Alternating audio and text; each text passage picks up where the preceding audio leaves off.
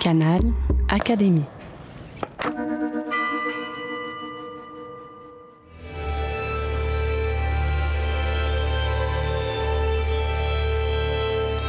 L'entretien de la semaine. Rencontre avec un académicien.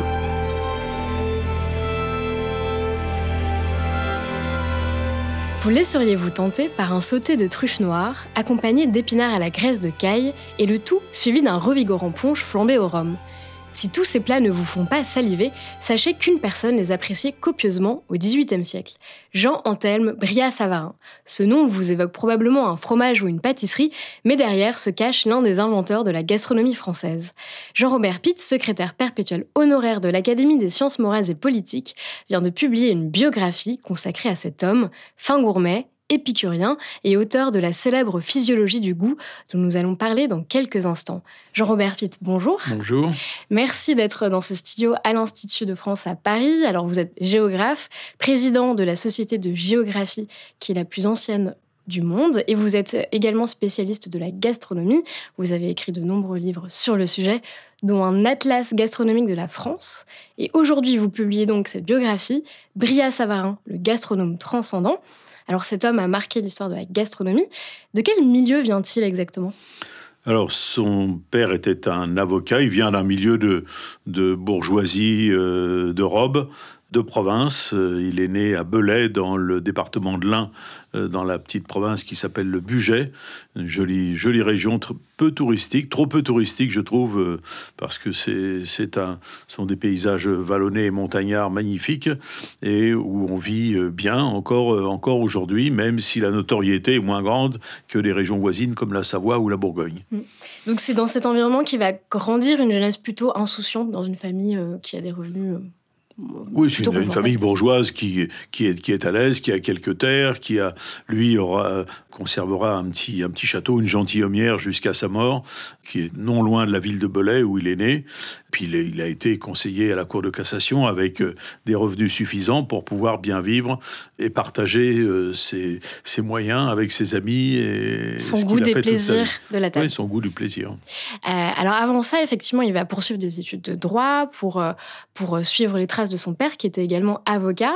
Vous l'avez dit, il sera député, conseiller à la Cour de cassation, un parcours prestigieux. Euh, maire de Belay pendant un temps aussi, oui. Effectivement, mais sa vie ne se réduit pas à ce choix de carrière. Là, nous n'avons qu'une petite facette du personnage. Bria Savarin est surtout un épicurien, musicien, poète et puis évidemment euh, gastronome. Oui, alors euh, il se trouve qu'il est resté célibataire toute sa vie sans pour autant mener une vie de chasteté monacale. On s'en doute en lisant un certain nombre de passages de, la physiologie du goût ou une partie de sa correspondance, euh, du moins ce qui nous est parvenu, qui, a été publié récemment. Donc c'est quelqu'un qui, aime la bonne vie, mais qui n'est pas un misanthrope. C'est quelqu'un qui est profondément euh, sociable, qui aime être entouré de sa famille et de ses amis et de partager sa joie de vivre. Alors bien entendu, de partager de bons pas parce que c'était une des facettes importantes de sa culture. Il, aime bien manger et pour lui, ça fait partie, c'est une sorte de, de, philosophie, une sorte d'œuvre d'art. Un bon repas est une œuvre d'art pour lui. Mais euh, euh, il n'imagine pas de manger seul, même les choses les plus merveilleuses, et de boire seul les meilleurs vins. Pour lui, ça doit être partagé. Et surtout, ce qui est une facette importante de la culture française vis-à-vis de la gastronomie, ce qu'il aime, c'est en parler. Et en même temps, on se doute en lisant La physiologie du goût, publiée un mois avant sa mort, en 1800, fin 1825, mais daté 1826. Et il meurt le 1er février 1826. Quelques semaines après. Euh, on, se doute que tout au long de sa vie, il a pris quand même quelques notes sur les bons repas qu'il a fait, les, les, expériences, les émotions, les émotions gastronomiques. Vous dites c'est un poète, c'est jamais prétendu poète, même s'il a composé des chansons et quelques poèmes dont on a quelques traces dans sa correspondance ou dans, dans, les manuscrits. Il y a une vision très poétique de, de la belle vie, de la bonne vie chez, chez lui, et qui fait partie, je crois, qui est une facette importante de la culture française. Donc il cultive cette philosophie de la belle vie dans sa préface, parce que Eric Orsena de l'Académie française a préfacé votre euh, livre. C'est lui, bah, on se connaît bien, puisqu'on est membre de plein de compagnies en dehors de l'Institut de France, de, du Club des 100 ou de l'Académie du vin de France, par exemple. Il est membre de la Société de géographie, etc., du, de la confrérie du tas de vin. Et alors, euh, il y a quelques temps avant l'apparition de ce livre, il me dit Qu'est-ce que tu écris en ce moment? Je dis Une vie de Bria Savarin. Oh, Bria Savarin, merveilleux, merveilleux. Je veux absolument écrire la préface. Et il dit quelque chose de très intéressant au sujet de Bria Savarin. Il dit qu'il cultive une philosophie de l'équilibre entre, euh, entre sa carrière, euh, on va dire, euh, on peut dire un peu austère à la Cour de cassation et, et toute cette vie à côté dans les restaurants. Oui, mais je pense que ça a été un juge équilibré et, sage à la Cour de cassation parce que justement il avait une vie à côté. c'est pas quelqu'un qui s'attache pointilleux et qui, qui s'attache au, au, bouton de guêtre. il voit les choses avec une certaine hauteur. Il y a quelques écrits juridiques de sa part, qui, en particulier sur le duel ou sur le rôle de la Cour de cassation, et, qui sont tout à fait intéressants. C'est, quelqu'un, alors sur le plan politique, on, le qualifie de girouette, c'était, ça a été une girouette, mais en même temps, il a, pendant la Révolution, au début de la Révolution, quand il était député du tiers-État, donc il passe un an euh, et quelques à Versailles, et on a de la correspondance de lui, des écrits, ses discours, etc. C'est tout à fait intéressant. On voit qu'il a envie que la France se réforme, euh, qu'il aime ses contemporains. Certes, c'est un bourgeois, mais euh, il a plein d'idées pour améliorer le, sort du peuple, euh, et qui ne sont pas de la démagogie. Et en même temps, il est pour que l'État ne fasse pas tout dans ce pays. Donc, c'est pas du tout un, jacobin. D'ailleurs, les jacobins ont voulu lui couper la tête à un moment donné, donc il a été obligé de s'enfuir aux États-Unis, alors que c'était plutôt un partisan, non pas de la révolution avec le couteau entre les dents, mais de la réforme de l'ancien régime. Et donc, c'est un Girondin. Vous parlez d'un révolutionnaire modéré. Très modéré, oui. Très, très modéré, mais, mais qui a cru au bienfait de la Révolution. Après, il a été un peu déçu quand il a vu comment ça tournait. Alors, il a grandi dans le budget, vous l'avez dit, au cœur des montagnes entre Lyon et la Suisse. Très vite, il va gagner euh, Paris euh, lorsqu'il est jeune adulte. Et là, il va fréquenter le quartier du Palais Royal ses cafés, ses restaurants. C'est un quartier euh, historique euh, aux portes du Louvre à Paris. Alors aujourd'hui, il est réputé pour ses euh, restaurants de ramen notamment, mais au 18e, c'est déjà un, un, haut lieu de la culture gastronomique. C'est dans ce quartier du Palais Royal que naissent les premiers restaurants? Oui, alors ici, nous sommes à l'Institut de France sur la rive gauche de la Seine. Juste en face, il y a le Louvre et juste à côté, il y a le Palais Royal. La Cour de cassation est dans l'île de la Cité, sur le, quai de l'Horloge. Il habite, lui, euh, rue de Richelieu. Et quand il va de chez lui à la Cour de cassation ou retour, il traverse le quartier le plus gastronomique de Paris à cette époque, c'est-à-dire le Palais Royal et les Halles, là où les premiers restaurants sont nés et où, pendant la Révolution, ils se sont multipliés. Là où il y a aussi des traiteurs, dont certains sont de très, très très grand luxe. Et évidemment, ça lui fait briller les yeux de passer devant tous ces endroits. Comme il a suffisamment de moyens, non pas qu'il vive sur un très grand pied, mais il a quand même chez lui un cuisinier dans son appartement de la rue de Richelieu. Et donc, quand il achète, j'imagine, des bons produits, un très beau poisson qu'il trouve au Hall ou une poularde truffée qu'il trouve chez Madame Chevet, bah, il l'achète, il la rapporte chez lui, il la fait cuisiner, il invite quelques amis et puis il partage un bon repas. Il a une cave, quand même à sa mort, il y a plus de 700 bouteilles dans sa cave mais c'est ce qui reste. Je pense qu'il devait renouveler régulièrement sa cave, et en tout cas, il profite de, cette euh, immense qualité de Paris depuis le Moyen Âge, qui est d'être un des hauts lieux, un des gardes-manger du monde, là, où l'on trouve les meilleurs produits. Il y a d'autres villes. Hein. Vous allez à Venise, vous allez à Florence, vous allez à, à Xi'an en Chine ou à Canton. Il y a des marchés absolument fabuleux. Mais un des, des hauts lieux comme Lyon aussi en France, hein, mais un des hauts lieux de la bonne chair, des bons produits, parce qu'il y a la clientèle pour ça, c'est Paris. Et c'est ce quartier de la rive droite autour du Palais Royal.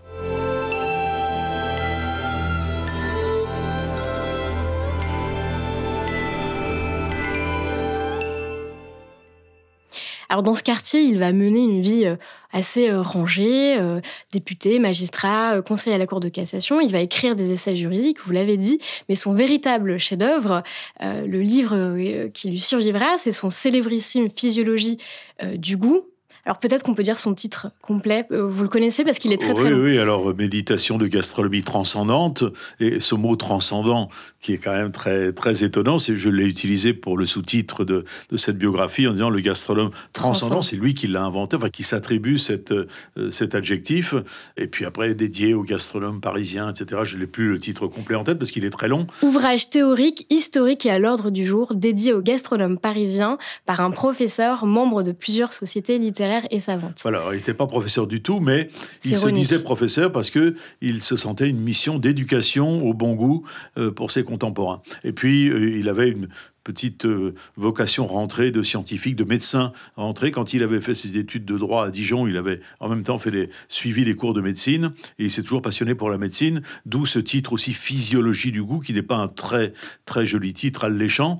Euh, et il y a un certain nombre de chapitres, de pages dans ce livre qui sont des pages un peu austères sur le, fonctionnement de la digestion.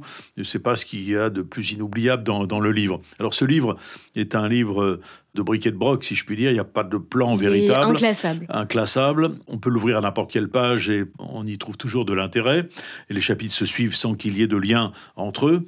Euh, et c'est un livre qu'il a publié un mois avant sa mort. En 1826. Euh, il aurait espéré vivre beaucoup plus longtemps, sans aucun doute, mais il a été pris par une pneumonie en allant assister à la messe anniversaire de la mort de Louis XVI à la basilique de Saint-Denis, le 21 janvier 1826. Mais euh, il écrit ce livre dans les deux dernières années de sa vie, sans doute, à la de ses amis qui ont partagé tellement de bons moments avec lui.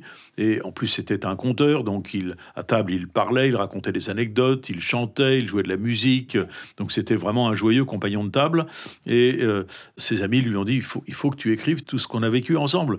Et donc il écrit ses mémoires gastronomiques, en quelque sorte, uniquement pour le plaisir de partager avec ses amis. Mais comme il est conseiller à la Cour de cassation, qui est un, une fonction éminemment éminente, c'est la plus haute fonction euh, judiciaire française, euh, il n'ose pas, il ose pas le publier sous son nom. Donc par un professeur, c'est lui, le professeur bien sûr, même s'il n'a jamais été professeur, sauf un peu de musique euh, à New York où pour gagner un peu sa vie, il apprenait, donnait des cours de piano et de violon à la bonne société. Donc il écrit ce livre sans, sans aucune prétention, mais il n'ose pas vis-à-vis de ses collègues de la Cour de cassation, le signer de son nom. Pour certains à qui il donne le livre, évidemment, ça, comme c'est signé de sa main, ils savent bien de, qui ça vient, mais euh, ils n'osent pas le publier. D'ailleurs, aucun éditeur parisien ne va se précipiter sur ce livre. Il le publie chez un imprimeur, libraire imprimeur qui est à côté de chez lui, place de la Bourse, donc c'est à, deux minutes à pied de chez lui, et euh, c'est publié entre 500 et 1000 exemplaires à compte d'auteur. C'est lui qui achète les exemplaires et qui les distribue à ses amis. Donc, euh, ça n'est pas un livre qui est mis en vente au départ. Et euh, il y aura une deuxième édition, toujours anonyme, en, euh, deux ans plus tard, en 1828, par le même imprimeur-éditeur, puis après, qui a racheté les droits aux héritiers. Et puis après, il y aura plein, plein, plein d'éditions au 19e et au 20e siècle et à l'étranger. C'est un livre qui va avoir un succès fou, mais à partir des années 1830, c'est sous son nom. On ajoute Bria Savarin. Et donc vous disiez c'est un livre de souvenirs, euh, mais en fait aujourd'hui il est considéré comme l'un des textes fondateurs de la, de la gastronomie. C'est un texte important. Oui, parce qu'il y a cette philosophie du, du, plaisir de bien manger. Il y a un mot qui ne convient pas du tout à Bria Savarin, c'est le mot snob. Il est très exigeant sur ce qu'il mange. Et quand c'est pas très bon, il le dit, il ça aurait pu être mieux. Il, fait des reproches à son cuisinier et il en parle. Quand il fait de la friture qui n'est pas très réussie, la friture doit être évidemment moelleuse à l'intérieur et croustillante à l'extérieur. Et donc il y, a, un passage où il fait des reproches virulents à son cuisinier. Euh, c'est pas possible de, rater une sole frite comme, vous l'avez faite hier. Mais, euh, gentiment, parce qu'en fait c'est quelqu'un de profondément euh, empathique et qui cherche plutôt à faire plaisir autour de lui qu'à jouer les, les statuts du commandeur. Donc il est vraiment fondateur de, de cette euh, art important en France de bien choisir les produits, de bien les cuisiner, de euh, les servir dans de bonnes conditions, à la bonne température, dans un ordre choisi à table, avec l'accompagnement liquide qui va, c'est-à-dire c'est l'inventeur euh, des accords, des, accords entre les mets et les vins. Et voilà, il explique tout ça. Et surtout, il en parle, il fait des commentaires. Et le fait d'en parler, qui est à l'opposé de la culture anglo-saxonne, où on peut manger très très bien aux États-Unis ou en Angleterre, mais en fait on ne parle pas de ce qu'on a dans l'assiette, ou aux Pays-Bas, dans ce, monde marqué par le puritanisme de l'Europe du Nord et qui vient du protestantisme, on ne parle pas de ce qu'on mange, même si c'est bon, et même si euh, par les yeux on, peut laisser deviner qu'on apprécie. Mais il est très très mal vu dans la bonne société de parler de ce qu'on a mangé, de ce qu'on a bu. Tandis que Bria Savarin, lui, au contraire, a une verve euh, aiguisée pour euh, trouver les mots qui permettent de décrire l'émotion que l'on a quand on consomme un très beau plat. Et les retours sont euh, dithyrambiques. Alors, il meurt quelques jours après euh, euh, l'apparition du, livre, ce qui est fort dommage parce que les, critiques lisent très très vite ce livre et vous en recensez quelques-unes dans votre biographie, et notamment une critique. Vous dites que c'est un bijou de critique littéraire signé par une simple initiale Z. Donc, on ne connaît pas vraiment précisément l'auteur, mais cet auteur nous, nous régale. Il invite donc tous les lecteurs à lire le livre de Bria Savarin. Il leur dit qu'en lisant ce livre, ils apprendront à bien dîner. Et alors là, je me disais, il faut peut-être lire aux, auditeurs le passage. je peux le faire, oui. Dîner est tout. Le reste n'est qu'un trop long entracte d'une représentation toujours trop courte. Dîner est le but des actions humaines. C'est pour dîner que les hommes travaillent en tous sens. C'est pour dîner lui-même que le restaurateur nous donne à dîner, que le navigateur s'expose aux tempêtes, que le soldat brave la mort, que le courtisan agite l'encensoir, que le tartuffe nous prêche l'abstinence. Je me suis fait souvent cette question qu'est-ce que la vie? Imbécile. La vie, c'est le dîner.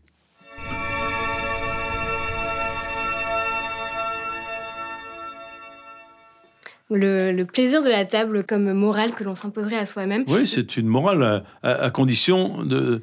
Euh, ça n'est pas le, seul but de la vie. Et d'ailleurs, dans Bria Savarin, il y a bien d'autres aspects euh, moraux qui sont évoqués, euh, y compris l'amour physique et l'amour de la bonne chair. moral. De la bonne chair, CHIR aussi, il en, il en parle volontiers. Il associe d'ailleurs volontiers cela avec la bonne chair, CHE, accent grave RE. Il mêle les deux plaisirs. Il mêle les deux plaisirs, mais vous savez, il y a ce fameux proverbe il faut manger pour vivre et non vivre pour manger c'est un proverbe que ne cite pas Bria Savarin, mais ça ne devait pas lui plaire, parce que pour lui, les deux vont ensemble. On mange pour vivre, bien entendu, sinon on meurt, mais euh, on vit pour manger aussi, parce que bien manger, c'est un des plaisirs de l'existence, et ça donne du ressort, du tonus, de, de, l'imagination, de, de la joie de vivre, et par conséquent, on, est plus agréable avec son entourage et avec son prochain. Donc, euh, bien sûr qu'il faut aussi euh, vivre pour manger. Et tout le monde est concerné, vous l'avez plus ou moins évoqué il y a quelques instants, mais euh, ce qui est très intéressant dans ce qu'il dit, c'est qu'il n'a pas une vision très aristocratique de la cuisine. Non, alors bah, il aime certains produits qui sont rares et chers, comme la truffe, par exemple. Il parle souvent des truffes. Les truffes étaient beaucoup moins chères à cette époque, d'autant plus qu'il y en avait pas mal en budget.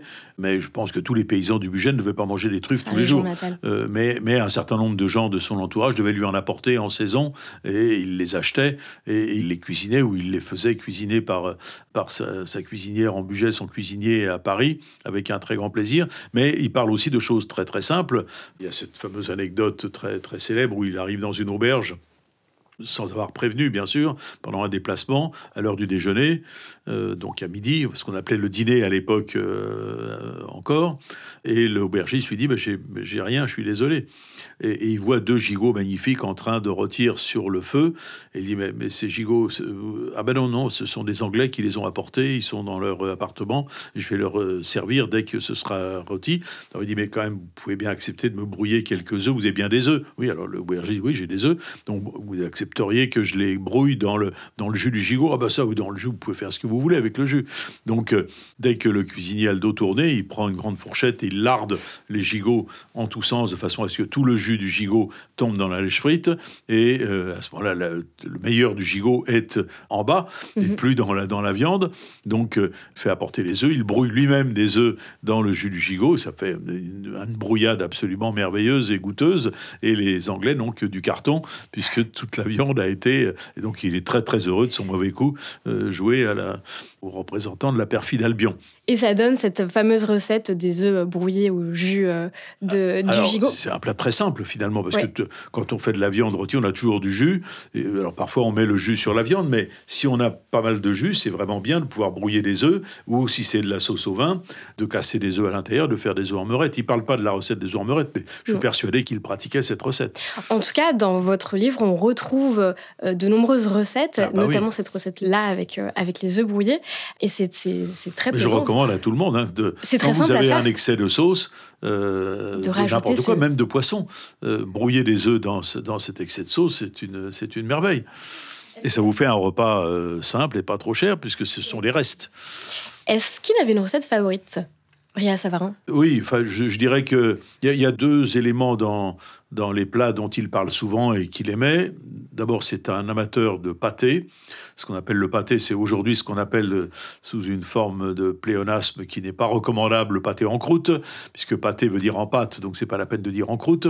Donc le pâté, c'est un, un mélange de viande variée, avec des aromates divers, des champignons, tout ce qu'on veut, des truffes si on en a, des pistaches, etc., et cuit en pâte parce que la pâte a un gros avantage, c'est qu'elle permet aux différentes saveurs du gibier, des viandes, de veau, de bœuf, etc., de porc, de se marier entre elles et de faire quelque chose de symphonique et d'harmonieux. Et il en parle beaucoup. J'ai eu le privilège de visiter sa maison de campagne, sa petite gentilhommière dans le Buget, euh, à Vieux en Val-Romay, et dans l'âtre, dans la grande cheminée, sur le côté, il y a un four dont on dit ah bah tiens c'est le four à pain comme il y a dans toutes les vieilles maisons. Pas du tout parce que c'est pas très grand, c'est un four de taille à peu près de la taille des fours d'aujourd'hui, mais c'est c'est euh, sphérique et c'est le four à pâté.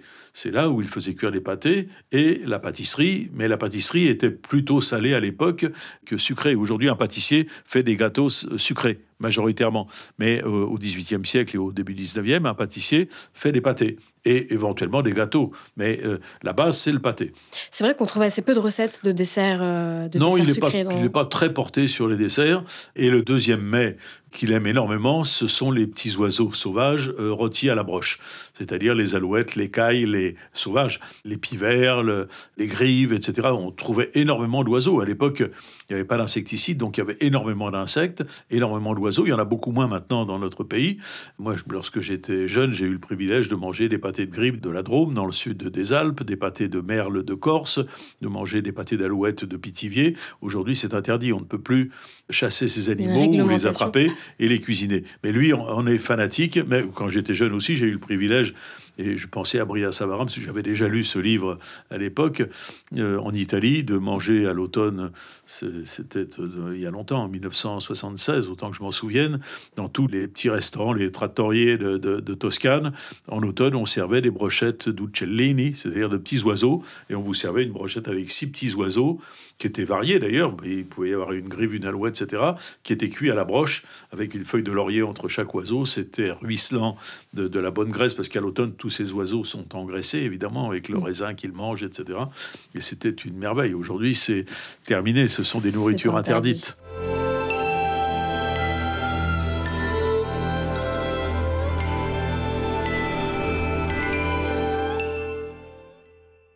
Parliez du, bah, du pâté, donc recette typiquement française, euh, mais son répertoire de recettes s'étend bien au-delà de la France. Euh, dans ce livre, vous donnez par exemple la recette du ferrat, du léman suisse, euh, le corned beef américain. Ça, j'imagine. Le ferrat, c'est un poisson de poisson. lac. Et, et, Bria Savarin, qui vivait à côté du lac du Bourget, du lac d'Annecy et du lac Léman, aimait énormément les poissons de lac. Il faut dire que les poissons des lacs alpins sont des merveilles. sont très bons. Et, et j'imagine que ça, ça a dû parler au géographe que vous êtes, Jean-Robert Pitt, Bria Savarin va voyager, il parle plusieurs langues. Alors, Peut-être premièrement, pour quelles raisons il va s'éloigner de la France quelque temps? Vous l'avez ah bah, plus ou moins dit déjà. il, s'est éloigné parce que sinon il serait passé à la guillotine. Donc euh, il est destitué en tant que maire de Belay. Il réussit à avoir un, un sauf-conduit, un laissez-passer, mais il s'aperçoit que ça ne suffira pas pour circuler, etc. Donc il y a un moment où il s'échappe et il part en Suisse. Il fait le tour par l'Allemagne et par les Pays-Bas, il s'embarque à Amsterdam, euh, il passe à Londres et il s'en va aux États-Unis où il passe deux ans euh, et quelques, où il survit comme euh, professeur de musique. Et là, bon, bah, aussi, il participe à la vie de la bonne bourgeoisie, il fréquente des émigrés, sans doute qu'il a rencontré Talleyrand à cette époque, qui était émigré aux États-Unis aussi, et un certain nombre de, de, gens de la bonne société américaine, et où il prend, il prend grand plaisir. Il va à la chasse, il euh, voilà, et là aussi, euh, il essaye, avec les produits locaux, en particulier le gibier local, c'est un grand amateur de gibier, de, faire de très bons repas. C'est un fin gourmet, mais il se débrouille très bien euh, dans l'écriture. Vous parlez beaucoup de son style, la façon dont il écrit. Il est à son image, ce style pétillant, chatoyant. Et Bria Savarin aime bien inventer de nombreux néologismes pour parler des plats qu'il découvre. Commessation, spication, soupatoire le dictionnaire de l'Académie française ne, suffit pas à son imagination. Alors, il y a quelques mots, euh, je ne les ai plus en tête, mais il y a quelques mots inventés par Bria Savarin qui sont passés dans la langue française et dans le dictionnaire de l'Académie française. D'ailleurs, qui s'est signalé, le premier euh, mot inventé par Bria Savarin. On trouve aussi dans le littré ou dans tous les dictionnaires ou dans le, dans le trésor de la langue française du CNRS. Donc il y, a, quelques mots qui sont de lui. Et cette facilité, ce goût qu'il a d'inventer des mots un peu farfelu, hein, il faut bien le dire, hein, c'est baroque sa langue, euh, ça a passionné, passionné euh, un écrivain qui va avoir une célébrité plus grande que Bria Savarin, qui est Balzac.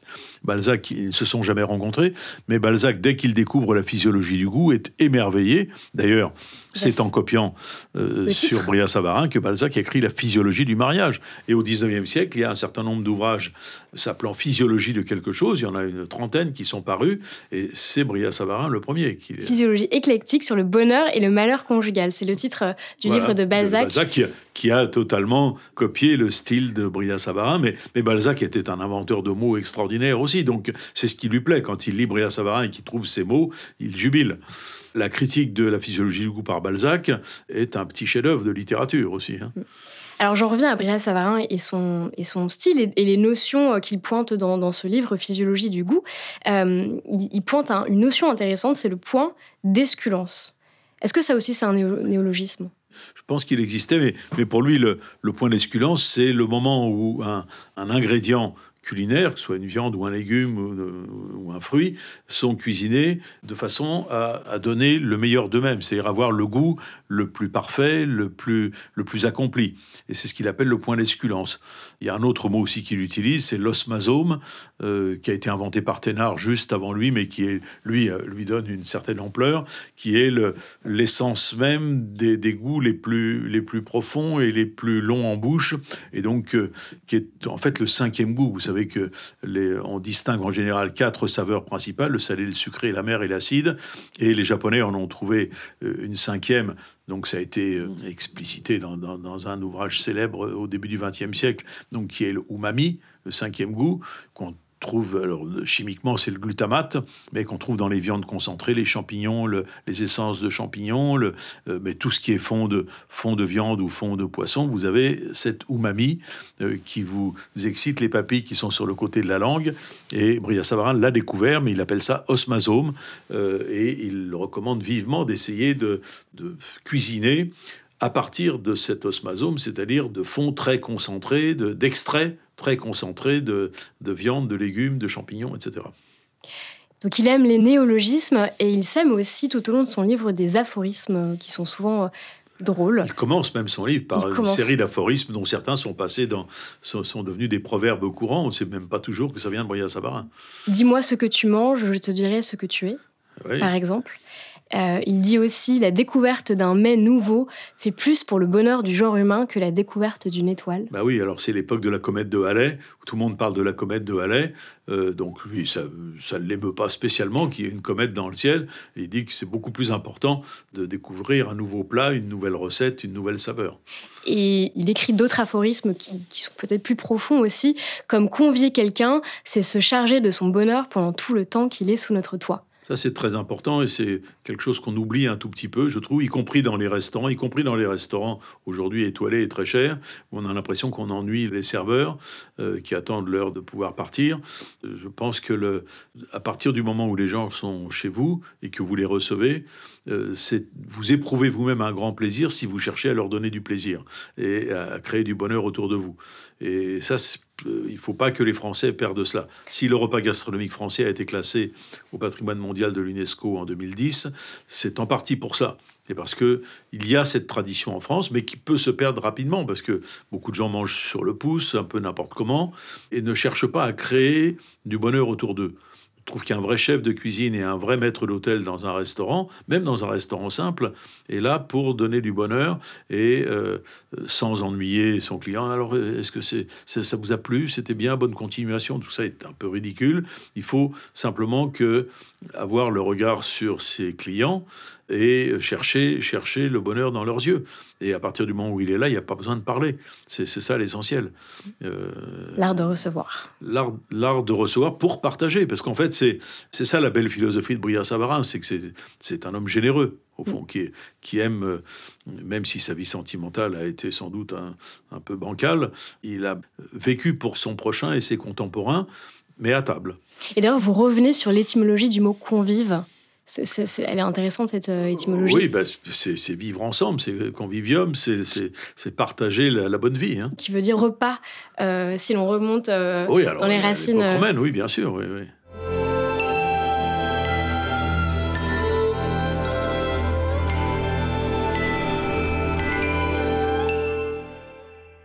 J'en reviens à ce livre, donc La physiologie du goût. Dedans, on y trouve euh, donc de nombreuses recettes qu'on a, qu'on a citées, beaucoup de volailles, de la viande, euh, beaucoup de plats en sauce également. Aujourd'hui, notre alimentation a, changé. Euh, il y a différents régimes alimentaires ça aussi. dépend pour qui. Moi, j'essaye de, de, manger comme Bria Savarin. Oui, mais pour d'autres générations, s'intéressent également à d'autres, à d'autres régimes alimentaires. Qu'est-ce qui distingue grossièrement notre alimentation de celle du XVIIIe siècle? Est-ce qu'elle a changé, selon vous? Oui, elle a, sans doute beaucoup, beaucoup changé. Je pense que. Et ça dépend des milieux, ça dépend des milieux sociaux. Hein. Dans le milieu de Bria-Savarin, on était particulièrement éclectique et, euh, comme lui, accordait de l'importance à sa table et avait quelques moyens qui lui permettaient de choisir les bons produits, essayait d'avoir toujours les meilleures viandes, les meilleurs poissons, les meilleurs légumes, les meilleurs fruits, les meilleurs vins euh, à sa table. Pas forcément dans le très très grand luxe. S'il avait l'occasion, évidemment, d'avoir euh, accès à un produit extrêmement rare ou à un vin extrêmement rare, il en était enchanté. Mais, mais c'est pas une vision matu vu de la chose, c'est euh, c'est pas pour épater les gens, c'est pour euh, leur faire plaisir. On revient toujours à ça. La, physiologie du goût, c'est un hymne au plaisir et au plaisir partagé. Et c'est en cela que c'est un vrai livre de civilisation et c'est un vrai livre fondateur de l'art gastronomique français qui n'est pas seulement l'art de bien cuisiner, mais l'art de bien manger et de partager ce plaisir. Et ça, c'est intemporel. C'est intemporel et il y a d'autres pays d'ailleurs qui, qui, ont la, des philosophies comparables. Je pense à deux pays, un proche qui est l'Italie, où encore aujourd'hui, peut-être même plus qu'en France, y compris chez les jeunes, on sait ce que c'est qu'un bon produit et, on fait très attention. C'est peut-être une cuisine plus simple que la cuisine française, euh, la haute cuisine française. Puis un autre pays où c'est en train de revenir, mais malheureusement avec la modernisation, le fait que tout le monde travaille, passe du temps dans les transports, etc., il y a moins le temps de cuisiner, c'est la Chine. La Chine où à part la période de la révolution culturelle où il y a eu un, interdit sur le plaisir gastronomique, mais sinon c'est un pays où, bien manger, c'est forcément euh, c'est essentiel à la bonne vie. Hein. Aujourd'hui, la gastronomie semble passionner de plus en plus euh, les, foules. Les acteurs du milieu se multiplient, les bonnes tables, les guides gastronomiques, que ce soit les plus traditionnels comme, euh, les nouveaux, sont très consultés. Et puis, même plus largement, les émissions euh, culinaires à la télévision rencontrent des succès d'audience phénoménaux. Est-ce que hum, la gastronomie a le vent en poupe aujourd'hui? Bah, je voudrais qu'elle l'ait encore davantage. Euh, il y a trop de gens qui, qui, mangent machinalement, qui mangent des produits industriels, qui vont dans les officines de nourriture rapide où on mange des petits pains mous avec de la viande hachée, de la bouillie pour les chats à l'intérieur et de la sauce sucrée. Euh, ça, je, je, suis désespéré de voir ça. Mais je m'aperçois, en tout cas vivant à Paris et faisant mon marché régulièrement, qu'il y a quand même pas mal de jeunes pas des très très jeunes, mais enfin des, jeunes, y compris des hommes, euh, qui font les courses et qui font attention à ce qu'ils achètent et donc manifestement qui cuisinent. Et d'ailleurs, si en France les marchés de plein vent se maintiennent bien, c'est parce qu'il y a une clientèle pour des produits euh, locaux, frais, de saison, et qu'on trouve assez volontiers partout, y compris dans les grandes villes comme Paris. Euh, on peut se nourrir très très très bien, même si on n'est pas très fortuné, on n'est pas obligé d'acheter des produits de grand luxe. avec des produits simples, on peut extrêmement bien cuisiner. Paris a la, chance, par exemple, d'avoir des poissons de mer frais, euh, grâce à la proximité de la Manche et au marché de Rungis, qui restent très, très abordable. Ça dépend des poissons qu'on achète, mais si on accepte de manger du, du maquereau, du merlan ou des sardines, ça coûte rien du tout. Donc même si on est peu fortuné, simplement, ça demande un peu de travail pour être bien cuisiné. Et, euh, et un peu de passion aussi. Et un peu de passion. Euh, se mettre à table doit être, et c'est pour cela que j'ai contribué à faire reconnaître par l'UNESCO le repas gastronomique des Français comme un, un élément du patrimoine immatériel de l'humanité. C'est un moyen de, de mieux vivre et de, sortir de la vallée des larmes et du pessimisme dans lequel nos contemporains se trouvent trop souvent. Il y a plein de choses qui vont très mal dans le monde, hein, il y a plein de problèmes, mais arrêtons de geindre en permanence et essayons de trouver des oasis. Et je trouve que le repas est une belle oasis. Merci pour euh, cette conclusion parfaite. Merci. Euh, j'espère sincèrement que l'émission donnera envie aux auditeurs de se plonger dans cette biographie passionnante, euh, qui est tout autant une célébration de la gastronomie aussi des bonnes tables et de la vie en général. Je rappelle le titre Bria Savarin, le gastronome transcendant, préfacé par Éric Orsena de l'Académie française. Un grand merci Jean-Aubert Pitt. Merci à vous.